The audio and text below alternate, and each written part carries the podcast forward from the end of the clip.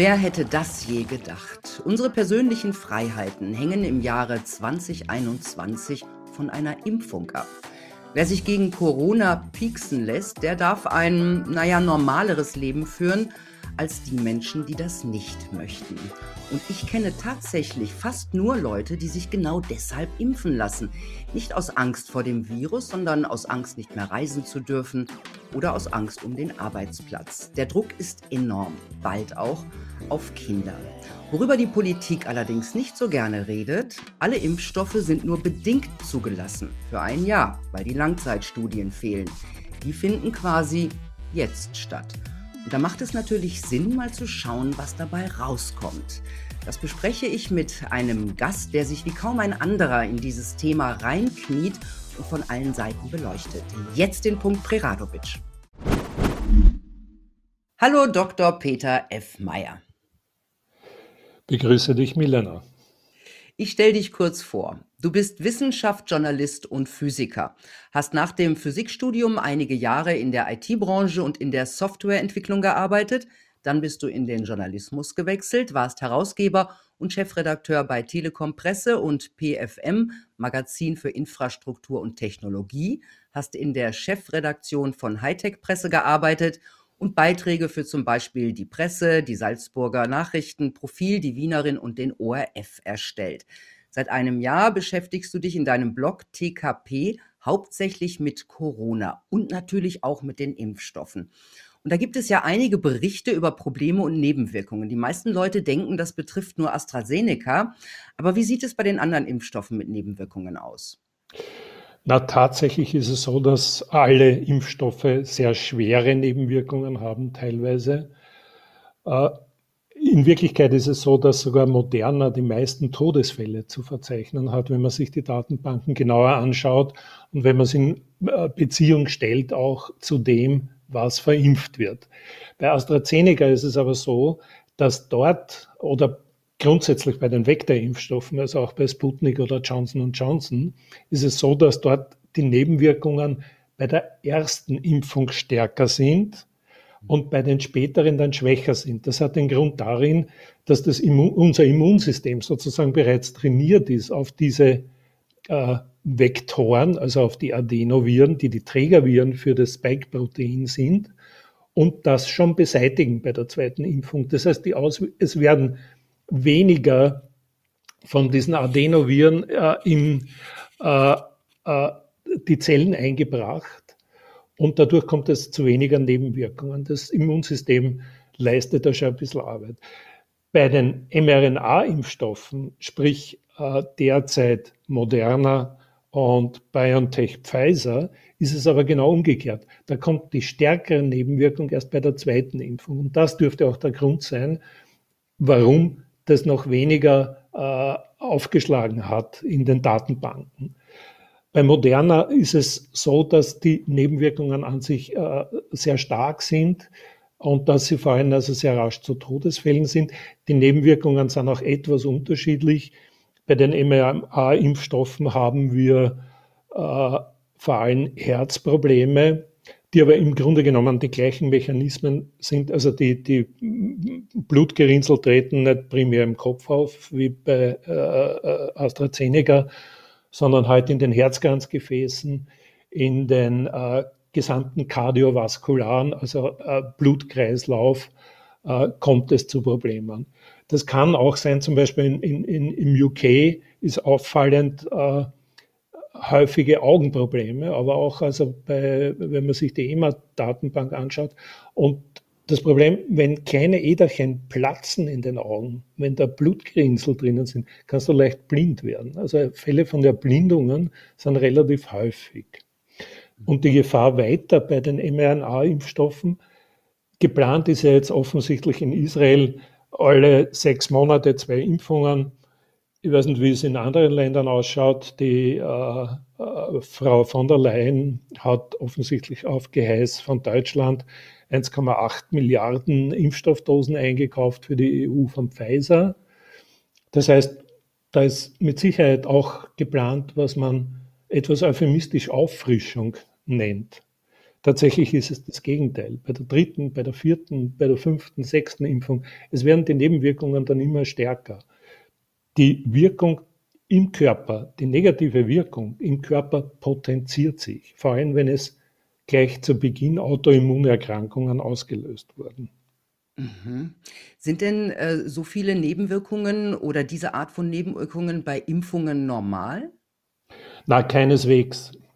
Ein holländischer Analyst hat sich die Datenbank von der EMA genauer angesehen und hat herausgefunden, dass seitdem die äh, Impfungen durchgeführt werden, also diese äh, Covid-Corona-Geschichten durchgeführt werden, dass da die äh, äh, Nebenwirkungen insgesamt, die gemeldeten Nebenwirkungen insgesamt, also alle anderen Präparate einige zigtausende Präparate, die in der EMA-Datenbank drinnen sind, machen nur ein Sechstel dessen aus, was wir an Nebenwirkungen von diesen vier äh, Impfstoffen haben. Also das ist gewaltig. Das ist wirklich viel. Hat man denn irgendeine Ahnung, wie viele Menschen inzwischen gestorben sind weltweit? Ist wahrscheinlich nicht leicht zu errechnen. Ne? Naja, wenn man äh, zusammenzählt, das, was die äh, VERS-Datenbank, also die USA, die äh, äh, relativ gut äh, durchsuchbar ist.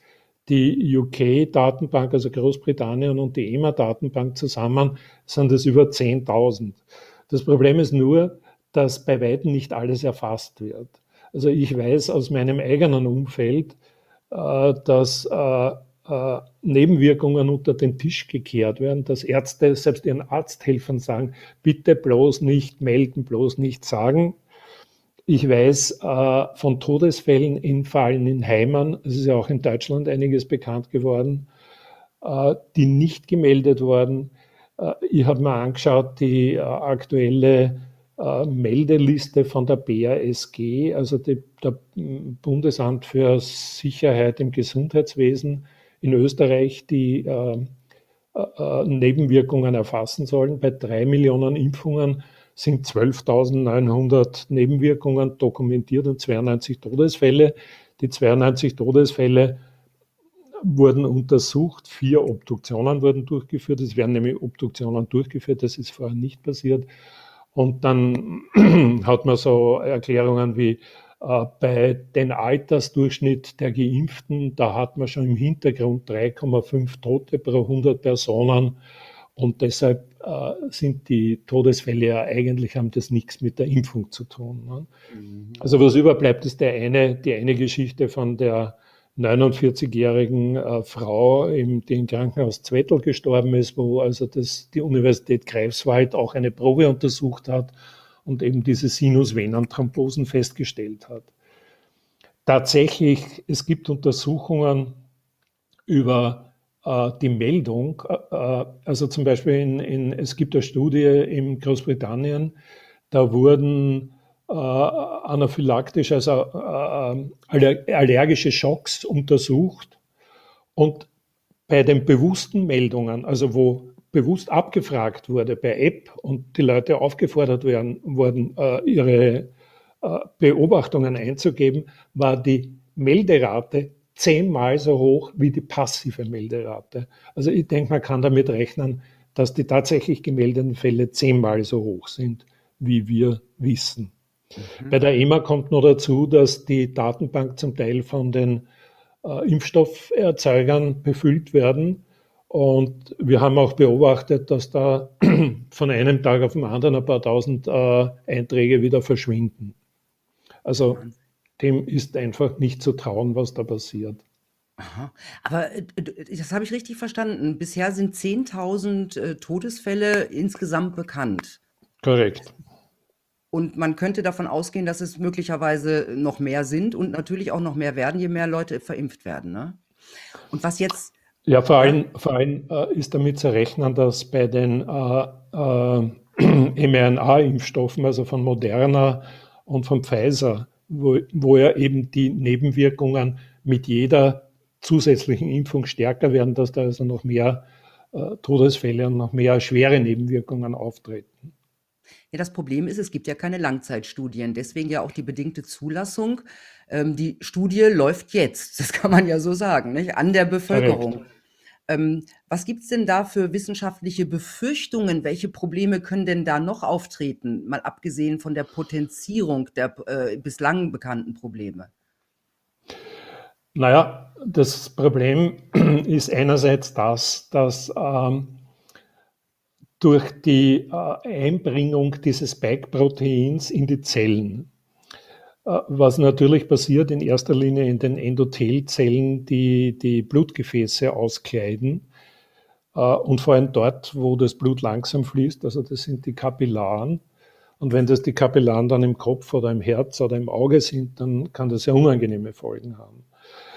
Äh, diese Zellen beginnen dann dieses Spike-Protein zu produzieren. Und da gibt es eine interessante Studie vom Paul-Ehrlich-Institut in Deutschland, die irgendwann im Vorjahr veröffentlicht, Ende, vor, Ende vorigen Jahres veröffentlicht wurde, ich glaube Oktober oder November, äh, vom Vorsitzenden, dem Herrn Chichotek sogar, der ist einer der Autoren dabei, und die haben herausgefunden, dass die Spike-Proteine sich sozusagen äh, eine Zelle mit der nächsten verbinden. Und man hat Zellverbunde bis zu 100 Zellen gefunden. Jetzt ist es aber so, dass das Immunsystem, also insbesondere die Killerzellen, die T-Zellen, die Makrophagen etc., also dieses, dieser gesamte Komplex des Immunsystems, diese Zellen angreifen muss. Das sind befallene Zellen. Das Immunsystem muss die beseitigen, um die Infektion wegzukriegen.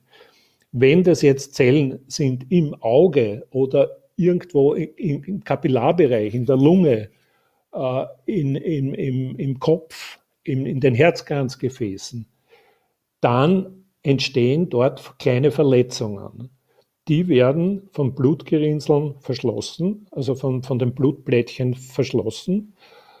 Und je größer dieser Zellverbund ist, der zu beseitigen ist. Wenn es eine Zelle ist, okay, dann ist die Verletzung klein. Man braucht wenig Blutplättchen, um das zu schließen. Wenn das jetzt 100 Zellen sind, ist das natürlich 100 mal so groß. Das Loch, das dann entsteht in den Blutgefäßen. Ja, und man weiß äh, eigentlich, mir hat mal eine Tierärztin vorigen November geschrieben, eine pensionierte, dass sie in Österreich die Tierärzte aufgehört haben, die Katzen gegen die sogenannte feline äh, infektiöse Peritonitis zu impfen. Die wird von Coronaviren verursacht. Und man hat festgestellt, wenn man die Katzen gegen die Coronaviren impft, dann sterben sie das nächste Mal, wenn sie von Coronaviren befallen werden oder äh, äh, sie werden schwerer krank. Deshalb hat man da aufgehört. Und deshalb ja, gab es ja bisher auch noch keinen Corona-Impfstoff, weil das ja immer zu Problemen führen konnte. Das ist aber nur ein Problem. Das andere Problem ist grundsätzlich also, dass eben äh, in, dem Blut, in, in den Blutgefäßen die Spike-Proteine eingebracht werden und dass also eben dort äh, äh, die Verletzungen entstehen. Das ist ein grundsätzliches Problem von dieser Impfung. Mhm. Also, ähm, ja, habe ich das gerade richtig verstanden? Das hieße eventuell, wenn man das von den Katzen auf Menschen übertragen könnte, hieße das, dass, äh, die Geimpften in der sagen wir mal, in der Grippewelle, die im Herbst wieder losgeht, wo ja auch Coronaviren ja grundsätzlich dabei sind und wahrscheinlich auch dieses SARS-CoV-2-Virus, dass die dann im Grunde, äh, stärker bedroht sind als Ungeimpfte?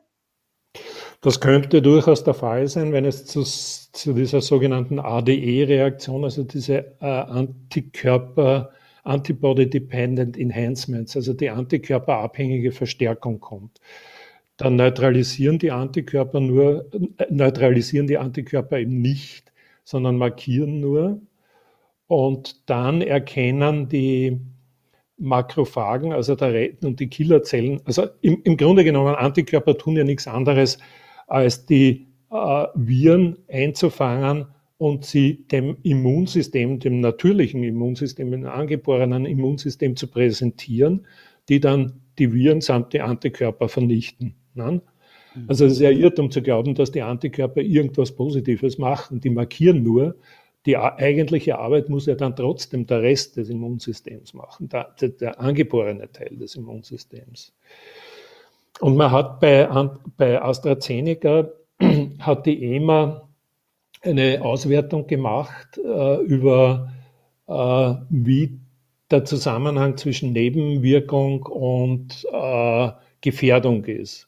Und da hat man festgestellt, dass, und das wurde in einem Annex veröffentlicht, so tabellenförmig, das schaut recht nett aus, da wurde festgestellt, dass die Gefahr der Nebenwirkungen bei niedriger Prävalenz, also das heißt, wenn wenige Infizierte, es nur wenige Infizierte gibt, sie haben genommen, wie das im September 2020 war, also im Grunde genommen jetzt, dann ist bis zum Alter von 59 Jahren, von 20 bis 59, sind die Nebenwirkungen häufiger als die Gefahr auf einer Intensivstation zu landen durch eine natürliche Infektion.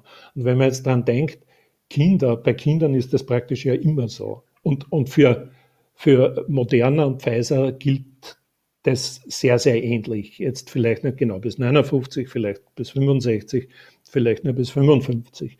Aber im Prinzip ist es so, dass Jüngere, wenn die Prävalenz, also das heißt die Durchseuchungsrate Rate niedrig ist und die wird ständig niedriger dadurch, dass äh, geimpft wird und dadurch, dass äh, wir immun werden. Also ich bin zum Beispiel immun durch Infektion, nachgewiesen durch Antikörper und durch T-Zellentests.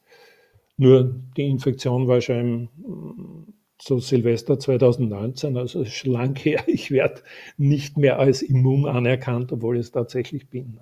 Also wenn man jetzt, wenn man jetzt dieses Ergebnis von, von, von der Untersuchung von der von der Europäischen Medizinagentur hernimmt, dass das Risiko eigentlich bei, äh, bei äh, wenn, wenn, wenn, wenn niedriges Infektionsgeschehen ist, was, was immer niedriger wird, dass bis zu 59 Jahren das Risiko eines äh, äh, Intensivstationsaufenthalt durch Infektion niedriger ist als den, durch Nebenwirkungen äh, bei der Impfung dann wird es immer unsinniger, Menschen zu impfen. Und bei Kindern ist mit Sicherheit das Risiko der Nebenwirkungen erheblich höher. Ja, das ist eh so das verrückt, dass die Kinder jetzt äh, geimpft werden sollen. Also die USA haben es ja jetzt heute äh, erlaubt oder gestern ähm, dass Kinder ab zwölf äh, geimpft werden dürfen. Hier wartet man darauf, dass das im Sommer wahrscheinlich passiert. Gibt es denn überhaupt irgendwelche Studien, die, äh, die besagen, wie Kinder auf diesen Impfstoff äh, reagieren? Naja, es gibt eine Studie, die der äh, Zulassung durch die FDA zugrunde gelegt wurde. Da sind 2000 Kinder daran beteiligt gewesen im Alter von 12 bis 15 Jahren. 2000 beteiligt, heißt es waren 1000 Geimpfte und eine Kontrollgruppe von 1000. Das heißt, in Wirklichkeit weiß man da gar nichts. Die, die Gruppe ist sehr klein.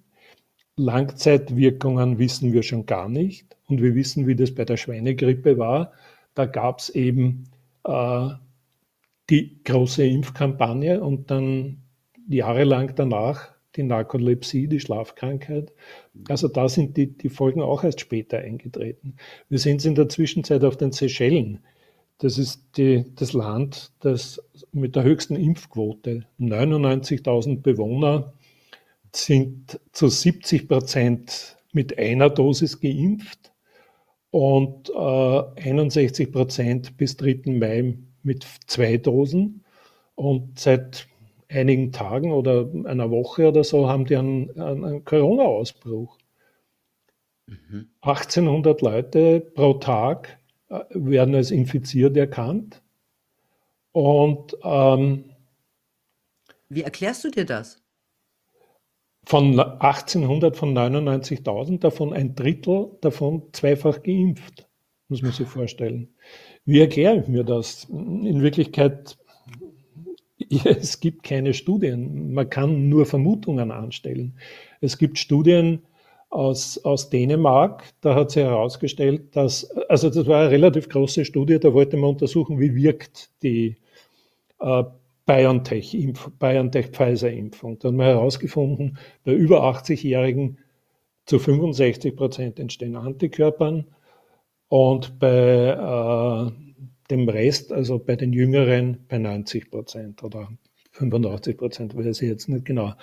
Aber was man noch herausgefunden hat, dass in den ersten zwei Wochen in den Heimen, und das waren immerhin 33.000 Heimbewohner, die da äh, in der Kohorte drinnen waren, dass sich bei den, die, äh, von den Geimpften um 40 Prozent mehr mit Corona infiziert haben als die Ungeimpften.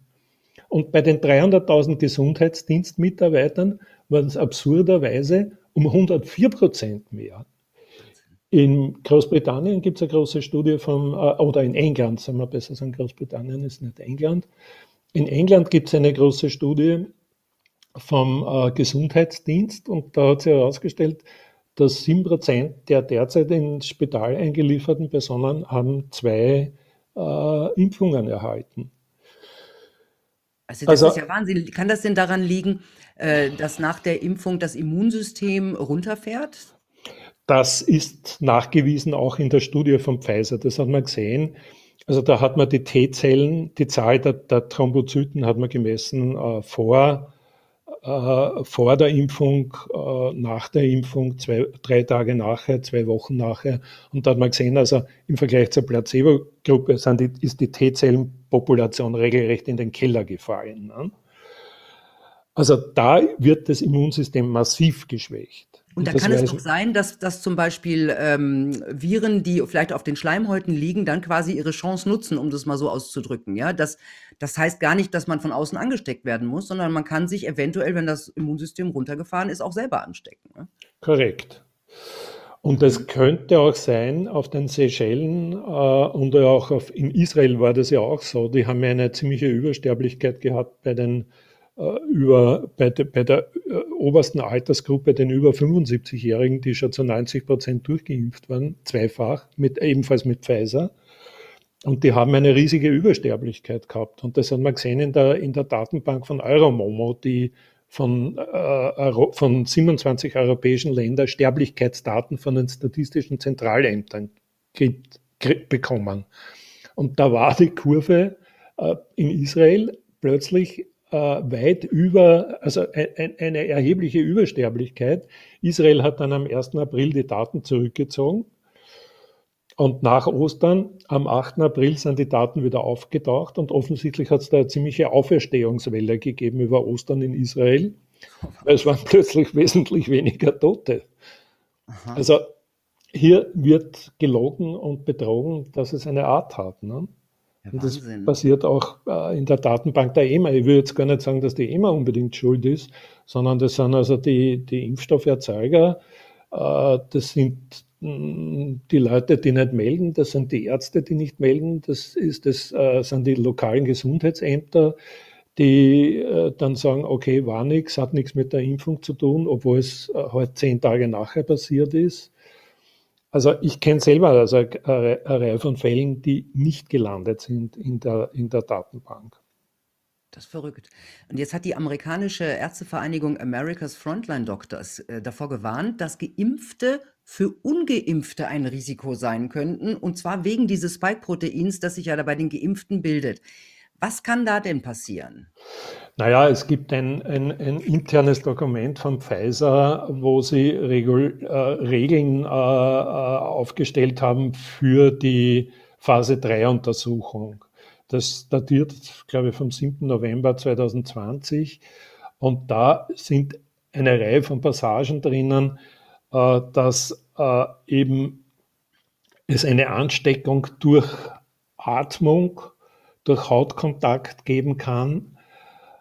Äh, es, ist, es ist einfach so, dass das, der Körper das Spike-Protein äh, produziert nach der Impfung, selbst produziert. Also das ist ja völlig anders als bei jeder anderen klassischen Impfung, wo man tote Viren in den Körper oder totes Virenmaterial in den Körper einbringt, die sie nicht vermehren können, aber dem Immunsystem die Gelegenheit geben, es kennenzulernen. Hier haben wir das Problem, dass die Zellen das ja selber produzieren sollen. Jetzt ist die Frage, wie rasch wird diese Produktion dieser Spike-Proteine äh, gestoppt? Also ich bin mir auch nicht sicher, ob das überhaupt möglich ist, wenn wir jetzt Haut an Haut äh, uns berühren und ich bin geimpft und du nicht und ob das dann eine Übertragung geben kann.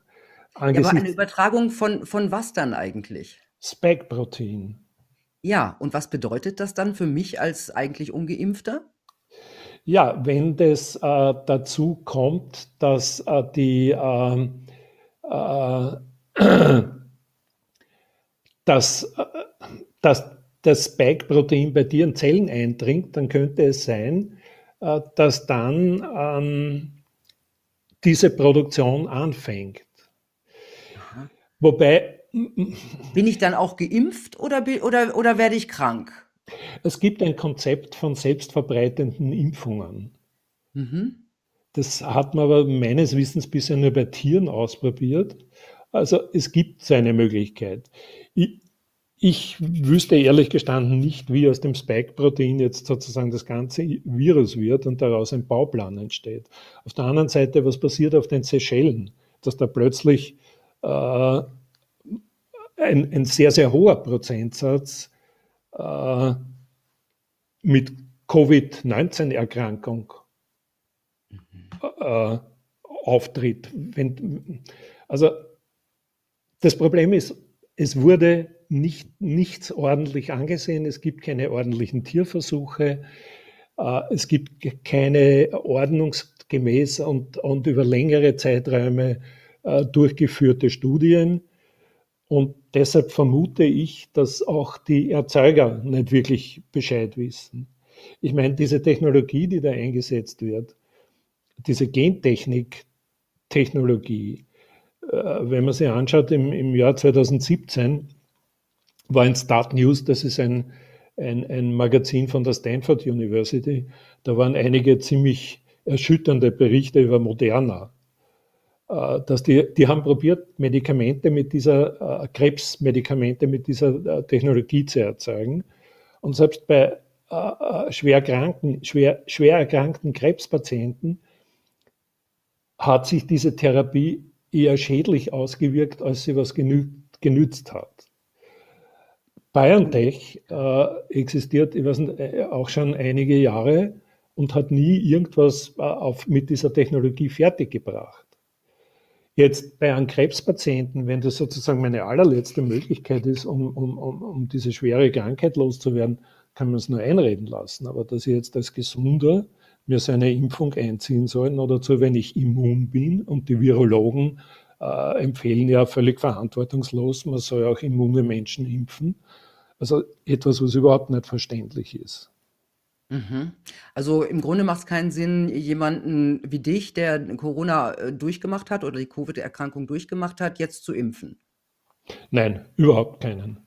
Also ich meine, das Lehrbuch der Biochemie besagt, dass äh, Immunisierungen langfristig wirksam sind. Wir wissen, dass sich T-Zellen und B-Zellen bilden, und zwar in der Speicherform. Die werden im Knochenmark abgespeichert und die bleiben dort. Und die werden relativ leicht und rasch äh, aktiviert. Der Shane Crotty, äh, Professor vom äh, La Jolla Institut für Immunologie, hat es so erklärt, die Infektion braucht eine Weile, bevor sie äh, wirksam wird das Immunsystem erkennt aber sehr rasch, okay, das sind Viren, die kennen wir, wo sind die Immunzellen, die wir dafür brauchen und holt die aus dem Knochenmark hervor, fängt an, äh, B-Zellen einmal zu produzieren und die B-Zellen ihrerseits produzieren erst dann die Antikörper. Ne? Also äh, es ist immer so, dass die B-Zellen, die einen bestimmten Virustyp erkannt haben, eine T-Zelle brauchen, die hängen sie dann sozusagen zusammen, schauen, ob das übereinstimmt und erst dann geht die äh, B-Zelle in, in irgendeinen Lymphknoten und fängt dort an, Antikörper zu produzieren. Das ist der große Irrtum oder die große Lüge eigentlich, äh, zu behaupten, dass die Immunität durch Antikörper vermittelt wird. Das ist überhaupt nicht wahr. Antikörper sind ein kleiner Teil der Immunität. Das Immunsystem hat, weiß ich nicht, äh, wie viele verschiedene Zellen das angeborene Immunsystem, die natürlichen Killerzellen, die NK-Zellen, die Makrophagen. Es gibt eine ganze Reihe von Mechanismen, die ohnehin dann benötigt werden, um die Antikörper samt ein Virus zu beseitigen. Und es gibt natürlich die T-Zellen, die viel, viel mehr äh, bei einer nach einer natürlichen Information viel, viel mehr von einem Virus erkennen. Also in dem Lachoyer Institut für Immunologie, die Immunologen sind eigentlich die, die, die Bescheid wissen. Die Virologen haben keine Ahnung davon. Ne? Die mhm. befassen sich nicht mit dem Immunsystem, die befassen sich mit Viren. Die Immunologen befassen sich mit dem Immunsystem. Also ist, es Quatsch, also, also ist es Quatsch zu sagen, ähm, Immunität ähm, nach, nach durchmachter Krankheit äh, dauert nur ein halbes Jahr, weil darauf läuft es ja gerade hinaus, oder? Das ist kompletter Quatsch. Tatsächlich hat man, äh, die Universität in Singapur hat äh, sich Rekonvaleszente von SARS-1 angeschaut. Äh, das war 2003. Das war 2003 und die haben sich im Sommer 2020 die Rekonvaleszenten angesehen haben bei denen T-Zellen gefunden, die noch immer auf SARS-1 reagiert haben und interessanterweise auch auf SARS-CoV-2. Mhm. Warum? Weil der Unterschied zwischen SARS-1 und SARS-CoV-2 im Genom ist 20 Prozent. 80 Prozent sind identisch. Und T-Zellen erkennen sehr viele verschiedene Epitope und nicht nur das Spike-Protein. Das heißt, die haben das tatsächlich erkannt. Und das ist auch der Grund, warum es diese Kreuzimmunität gibt, gerade bei Kindern, die mit den einem der zwei früher bekannten Beta-Coronaviren in, in, Kontakt waren. Da hat die Universität Heidelberg oder eine Universität Tübingen hat er gefunden, dass bei 81 Prozent der Kinder eine Kreuzimmunität besteht. Deshalb sind ja Kinder äh, völlig unempfindlich gegen SARS-CoV-2. Mhm. Ja, die werden aber, davon nicht betroffen, schlicht und ja, einfach. Ja, genau. Es heißt ja auch, wenn warum sind. Genau, es heißt ja aber auch, dass man Kinder nicht deswegen impft, weil sie betroffen sind, sondern damit sie sonst niemanden anstecken können, so ungefähr. Das ist ja auch eine ethisch völlig äh, absurde, für mich jedenfalls, eine absurde Begründung, Kinder zu impfen. Ja? Ich habe einen Tweet gelesen von einem Menschen, der sich Epidemiologe bezeichnet äh, der gemeint hätte, man müsste in die Betrachtung der Impfung von Kindern einbeziehen, äh, ob sie jemand anderen schaden können. Wenn sie 20 Prozent äh, von jemand anderen verhindern können, dass der infiziert wird, dann lohnt sich das den Kindern dem Risiko auszusetzen, dass sie schwere Nebenwirkungen haben. Dass sie möglicherweise erblinden oder was auch immer. Ne? Das, ja, das, sind reale Nebenwirkungen, die, die sich in allen Datenbanken bei gar nicht so wenig Leuten finden. Und es ist einfach so, nach der eigenen Studie der EMA haben Kinder, also man muss die ja vergleichen mit einem niedrigeren Prävalenz. Es, es gibt Studien in Deutschland, es gibt Studien in Österreich. Da hat sich gezeigt, große Kohortenstudien, da hat sich gezeigt, dass die Kinder nur zu einem Drittel von den Eltern infiziert werden oder von, von, der, von der älteren Bevölkerung. Also die haben sozusagen immer eine niedrigere Prävalenz. Die haben immer ein wesentlich niedrigeres Risiko. Das hat mehrere medizinische Gründe. Das ist ja bekannt. Das ist einmal diese Kreuzimmunität. Das andere ist, die Kinder haben noch weniger von diesem AS2-Enzym, wo das Virus andockt. Und äh, drittens, sie haben weniger von diesem TMPRSS2-Enzym, äh, das jedes Virus braucht, um ein Loch in die Zellwand zu bohren und in die Zelle überhaupt eindringen zu können. Das, dieses Enzym, dieses TMPRSS2-Enzym, das ist abhängig vom Testosteron. Das ist auch der Grund, warum alte Männer häufiger sterben. Weil die haben mehr Testosteron mhm. und daher mehr, äh, daher äh, haben die Viren eine bessere Chance, bei Männern in die Zellen einzudringen. Jugendliche vor der Pubertät gar nichts, Frauen auch weniger, daher weniger Todesfälle bei Frauen. Bei der Impfung dreht sich das um. Bei der Impfung haben wir dreieinhalb Mal so viel äh, Todesfälle bei Frauen wie bei Männern und dreieinhalb Mal so viel Nebenwirkungen bei Frauen als bei Männern. Braucht man nur in die EMA-Datenbank reinschauen. Ist sofort erkennbar. Weiß man warum? Okay, man weiß eigentlich nichts, was wir also wir wissen eigentlich, dass wir nichts wissen.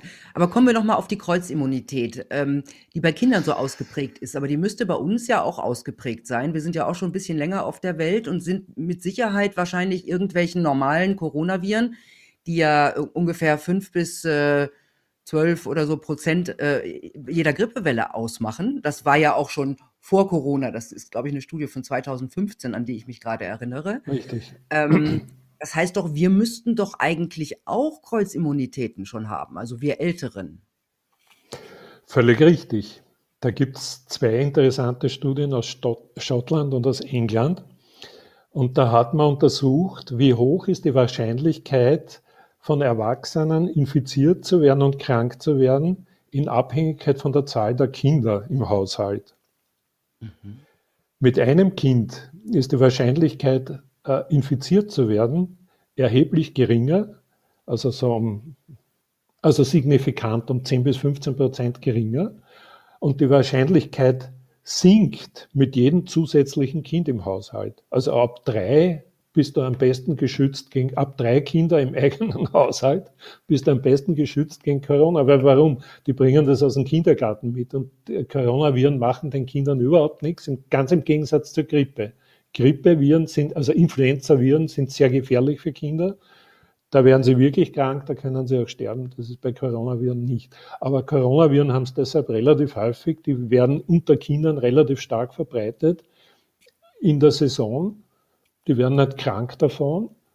Und daher mm, sind sie, rotzen sie nicht, schnupfen sie nicht, sind zusammen, stecken einander gegenseitig an, viel mehr als Erwachsene das tun würden. Ja, Wahnsinn.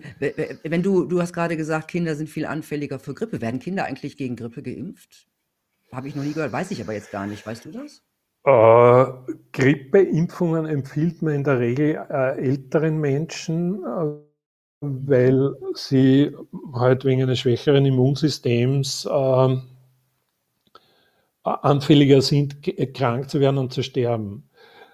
Äh, das, äh, bei Grippeimpfungen gibt es übrigens eine interessante Untersuchung, die ich vom äh, Kaiser News aus den USA gelesen habe. Und zwar hat das die Gesellschaft für Obesity in den USA gemacht, weil sie herausgestellt haben, dass Übergewichtige und vor allem also Adipöse äh, wesentlich rascher die Antikörper abbauen nach einer Grippeimpfung.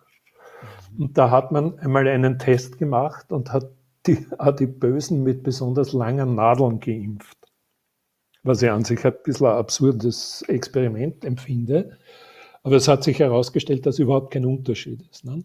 Und das ist ja eines der Probleme äh, bei Corona jetzt im Jahr 2020, ja. 2021. Genau, da, warnen, da warnen ja ein, einige Forscher, also Adipos, Adipositas-Forscher, dass die Impfung bei Fettleibigkeit nicht funktioniert, möglicherweise. Ne? Korrekt. Es, äh, in Wirklichkeit kommen, da, kommen ja drei Pandemien zusammen. Das eine ist die Adipositas-Pandemie. In den USA sind 40 Prozent adipös. Und wenn man sich anschaut, es gibt einen Zusammenhang zwischen Adipösen und Erkrankten und Todesfällen. Wenn wir das Land mit der ältesten Bevölkerung anschauen, das ist Japan, die haben 29 Prozent über 65 2,3 äh, Millionen sind zwischen 90 und 100 und 73.000 über 100, 73.000 über 100. In einer Bevölkerung von 127 Millionen Menschen. Und, und die haben, die haben ein Fünfzehntel oder sowas der Todesfälle als, ähm, als, als bei uns. Die testen, die haben aber auch äh, PCR-Tests insgesamt so viel gemacht, wie in Österreich pro Woche gemacht werden. Ähm, das heißt, Und die Leute, die alten Leute, warum, warum werden die nicht krank? Die sind schlank. Die essen mhm. Algen, Fisch, die ernähren sich gesund, machen noch Tai Chi und schöne Bewegungen. Also die leben, die, bei den Jüngeren sieht man in, in, in Japan, also ich war vor vier Jahren bin ich eine Woche durch Japan gereist. Bei den Jüngeren, die gehen schon in die Pizzeria auf der, auf der Ginza, der Hauptgeschäftsstraße in Tokio, hat schon Wiener Kaffeehäuser. Also das ist absurd ne? für japanische. Aber die alten Leute sind schlank. Wenn du in einen Tempel dort gehst, in Kyoto, in einen der vielen wunderschönen Tempel, der Großteil ist schlank. Und äh, das Problem ist das viszerale Bauchfett, ich habe auch zu viel davon, das erzeugt permanente Entzündungen. Das heißt, es ist eine permanente Belastung für das Immunsystem, das schwächt das Immunsystem. Und in den, in den Fettzellen, die haben ganz besonders viele von diesen S2-Enzymen. Also dort gibt es sehr viele Andockstellen für die Viren, die freuen sich darüber. Ne? Und das andere, die, die dritte Pandemie, ist die, der Vitamin D-Mangel, der durch veränderte Lebensumstände, man hält sich immer mehr im, im, im Inneren auf. Es ist wärmer geworden, auch in den nördlichen Ländern. Daher geht man ins klimatisierte Innere, äh, ist weniger draußen an der Sonne, Vitamin D-Mangel. Es ist einfach so, da gibt es eine, eine Studie, eine Forschung äh, von, vom Team von Professor Geisler, Carsten Geisler von der Universität Kopenhagen die haben jetzt nicht mit irgendeiner äh, windigen doppelblinden äh, Pharmastudie, sondern mit einer biochemischen, naturwissenschaftlich exakten Studie haben die das untersucht, nämlich im Labor. Die haben gemessen, wie rasch sich T-Zellen bilden und B-Zellen, T- und B-Zellen, und haben nachgewiesen, dass das von der Vitamin D-Konzentration abhängt. Das heißt, die haben einfach ausprobiert, es ist so, jede Zelle, je, fast jede Körperzelle und insbesondere alle Zellen des Immunsystems haben Vitamin D-Rezeptoren. Und eine T-Zelle, also eine natürliche, die, die auch ein, ein Kleinkind schon hat, die braucht, die fährt ein Vitamin D-Rezeptor aus, holt sich ein Vitamin D-Molekül und sezerniert, dann erzeugt CD4 Helferzellen und CD8-Killerzellen. Die CD8-Killerzellen, das sind sozusagen die, die schweren Waffen des Immunsystems. Die gehen sofort gegen die Viren los. Und die CD4-Helferzellen, äh, die teilen sich dann in die regulatorischen Zellen und in die B-Zellen. Die erzeugen dann die B-Zellen und die B-Zellen erzeugen wieder die Antikörper. Und die haben einfach ausprobiert, was passiert, wenn ich die Vitamin D-Konzentration erhöhe und senke. Und wenn man sie entsprechend gesenkt hat, ist der Prozess irgendwann völlig zum Erliegen gekommen. Mhm. Das heißt, wenn ich nur 10 Nanogramm pro Milliliter habe, Vitamin D im Blut, dann werde ich kein, keine Immunreaktion äh, erzeugen. Mhm. Weiß man, steht im Lehrbuch der Biochemie, also ist Biochemie ist also exakte Naturwissenschaft, das ist kein irgendein.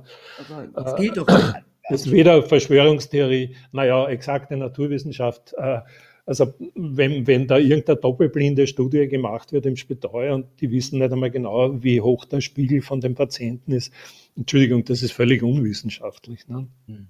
Apropos, na, jetzt sollen ja auch ähm, nicht nur Kinder geimpft werden, sondern ja auch Schwangere geimpft werden. Wie sieht es da eigentlich aus mit Studien? Ich meine, Schwangere, das äh, also ich meine, mir als Laien stellen sich da so ein bisschen die, die Haare auf, äh, weil wir da haben wir es ja noch mit ungeborenen Kindern zu tun. Gibt es denn da größere Studien, die sagen, da, da, wo die Hersteller sagen können, es ist ungefährlich?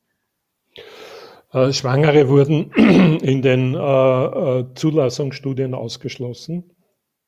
Ach so, die wurden ausgeschlossen, sollen aber jetzt trotzdem damit geimpft werden? Also es war in dem, in dem Pfizer-Protokoll, in diesem geleakten Protokoll, was wir vorher, worüber wir vorher gesprochen haben, da war sogar ziemlich strenge Regeln, dass äh, auch der Partner von der zu impfenden äh, Frau, da wurde gecheckt bei beiden, hatten ihr Sex äh, innerhalb einer Zeit, wo es möglicherweise zu einer Schwangerschaft kommt. Also die waren sehr penibel dran auszuschließen, dass äh, da schwangere Frauen möglicherweise in der Impfgruppe sind. Naja, es ist ja rätselhaft, warum die Frauen gerade so empfindlich reagieren auf die Nebenwirkungen. Warum dreieinhalb Mal so viele Frauen Nebenwirkungen haben wie Männer. Dass man da dann noch bei Schwangeren das Risiko eingibt, eingeht, verstehe ich ehrlich gestanden nicht. Das ist, äh, wenn man sich anschaut, in, in, allen Datenbanken, es gibt Fehlgeburten, es, es gibt alle möglichen Komplikationen bei Schwangerschaften. Es gibt bei Frauen äh, ein erhöhtes Auftreten von Blutungen. Darüber wurde berichtet, es, die Regel ist durcheinander gekommen, die Zyklen sind völlig durcheinander. Also da gibt es eine Reihe von, äh, von, von Problemen, Äh, und gerade bei einer Schwangeren, wo sozusagen eh ein völlig anderes hormonelles Umfeld herrscht als normal. Also ich halte das für Harakiri. Ne? Da gibt es ja das Beispiel, äh, ich habe das noch gesehen, ich habe das noch gefunden auf Twitter von einer Ärztin, schwangere Ärztin, die ganz stolz auf Twitter gepostet hat, äh, sie hat sich soeben impfen lassen, drei Tage später war sie tot, samt dem Kind. Mein Gott. Ja, es ist sowieso so verrückt, dass man diese Risiken eingibt äh, gegen ein Virus, äh, dessen Sterberate ja laut Professor Ioannidis von der Stanford University bei 0,15 Prozent liegt. Ja. Was aber auch immer seltsam ist, wir, wir bekommen immer, wir hatten äh, Bergamo, wir hatten New York, wir hatten Brasilien, wir hatten Portugal und jetzt haben wir medial Indien. Das heißt, es gibt immer äh, wieder Corona-Hotspots, die zumindest in den Medien so gezeigt werden. Ja? Und jetzt äh, heißt es, in Indien ist der, da sterben die Leute wie die Fliegen und so weiter. Was weißt du über Indien, wie die Lage dort ist? Naja, Indien hat insgesamt bis ein Zehntel der Todesfälle gehabt, also jetzt hochgerechnet auf äh, die, auf die äh, Bevölkerung. Man darf nicht vergessen, Indien hat fast 1,4 Milliarden Einwohner. Ja, da hören In, sich 300.000 natürlich ganz anders an, als wenn man sie hier hätte, ne? Also keine Frage. Pro Tag. Mhm. Also die, in Indien gibt es pro Million Einwohner noch immer weniger Fälle als bei uns, weniger Todesfälle, weniger Infektionen als bei uns. Man braucht ja nur die Kurven anschauen in Our World in Data. Die zeigen das schön pro Million Einwohner. Äh, es gibt natürlich einige Probleme in Indien, die haben relativ lange die haben voriges Jahr im September angefangen, Ivermectin im größeren Maßstab einzusetzen, also vor allem in Maharashtra, also der größten Provinz mit, glaube ich, 260 Millionen Einwohnern oder so. Und, und auch in anderen äh, Gegenden haben sie äh, äh, äh, Ivermectin regelmäßig sehr früh zur Behandlung eingesetzt in einer Kombination mit Vitamin D und, und Zink. Das war pro Behandlung, pro Person um 2,95 Dollar. Also sehr, sehr günstig. Oder? Bitte? Hat aber geholfen. Ja, ja, hat absolut geholfen. Da haben sie ihre Zahlen klein gehalten. Aber im, im, Herbst, äh, im Herbst und Spätwinter, also so im Dezember, hat er ziemliche Kampagne äh, dagegen eingesetzt und im Jänner haben sie es dann ausgesetzt. Ne? Und gleichzeitig haben sie begonnen zu impfen und mit der Impfung äh, sind genauso wie in Israel, genauso wie in der Mongolei, genauso wie in Großbritannien, genauso wie in Gibraltar, genauso wie in Österreich, genauso wie in Deutschland, genauso wie überall, sind sofort die Zahlen hochgegangen. Gleichzeitig haben sie das Ivermectin nicht mehr eingesetzt. In der Zwischenzeit setzen sie es wieder ein und der Effekt ist, dass die Kurve also bereits zu verflacht bzw. runterzugehen beginnt. Abgesehen davon, in Delhi hat es, glaube ich, 50 Grad derzeit untertags.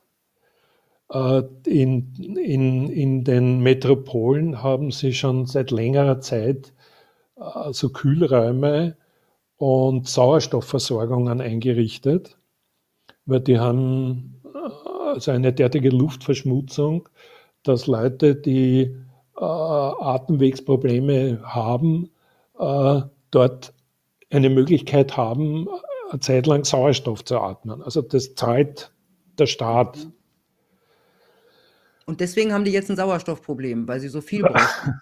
Na, das, deshalb nicht. Also das, war, das war, waren natürlich schon Erkrankungen, aber nachdem sie eben die Erkrankungen nicht mehr mit Ivermectin behandelt haben, und daher frühzeitig äh, die äh, es ist einfach so, es, äh, der Professor Hadic hatte das gezeigt äh, in, dem, in dem Beitrag in Servus TV, der ganz hervorragend war. Ne? Und die haben ja in der Universität Graz, haben sie ja an der Med-Uni Graz, haben sie ein Experiment gemacht. Die haben Coronaviren in verschiedenen Konzentrationen mit Ivermectin behandelt. Und selbst bei der niedrigsten Ivermectin-Konzentration äh, äh, hat das Ivermectin die Virenkonzentration um den Faktor 1000 reduziert. Also das ist antiviral wirksam.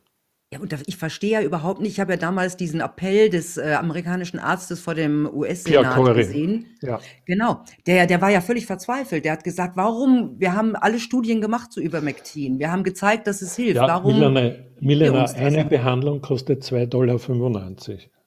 Das ist äh, so der Sinn. Deswegen dürfen wir kein Ivermectin nehmen, weil es zu billig ist. Genau. Das muss man sich mal vorstellen, ja. Ähm, hier soll es um die Gesundheit äh, der Menschen geben und da gibt es ein Medikament. Was ist das eigentlich? Ist es ein, ähm, Parasit? Das Anti Antiparasitikum, das ja. gibt es schon seit 20 oder 30 Jahren oder noch. Also es ist jedenfalls nicht mehr durch ein Patent ja, geschützt, dann kann man es halt relativ billig produzieren. Es ist mindestens drei Milliarden Mal schon angewendet worden. Es ist ein absolut sicheres Medikament. Das ist eine dreckige Lüge, wenn die FDE und die EMA behaupten, es, äh, man wisse nichts, man müsse noch studieren, ob nicht Nebenwirkungen. Nein, gibt's nicht. Es ist drei Milliarden Mal angewendet seit 30 Jahren, 20 oder 30 Jahren. Also man kennt es, man weiß es. Es ist, es ist ein erprobtes Medikament. Du kannst das gegen Skabies verwenden und du brauchst nicht die geringste Sorge haben, dass irgendwas passiert. Es ist nur so billig, dass es absolut, es ist wesentlich billiger als eine Impfung. Das ist absolut nebenwirkungsfrei. Ja, und vor allem, die einzige Nebenwirkung ist, dass die. Machen. Nein. Man, Macht man nein, einmal, man, bis man gesund ist, ne? Ja. Und, und natürlich, natürlich, wenn man dann infiziert war und eine Immunität aufgebaut hat, die baust du ja trotzdem auf, ne? die Immunität. Es ist ja nur eine Unterstützung. Ne? Und jetzt äh, die, die meisten Bundes oder die Bundesstaaten also auch die zentrale, da gibt es also ein zentrales Portal in Indien, wo der Narendra Modi ganz oben, der Premierminister ganz oben drüber steht und seine Bekanntmachungen macht. Und das ist sowohl in Hindi als auch in Englisch und sehr schön bebildert. Wird es jetzt empfohlen, zentral, Ivermectin, in einem Staat mit 1,4 Milliarden Menschen.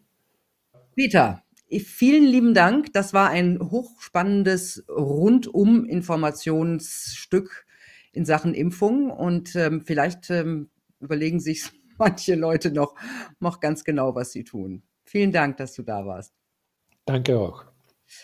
Tja, Leute, ich finde, Politik, Ärzte und Medien müssen viel, viel transparenter mit dem Thema Impfen umgehen. Alles auf den Tisch und nichts mehr darunter. Alle Nebenwirkungen müssen öffentlich gemacht werden und alle Zweifel besprochen.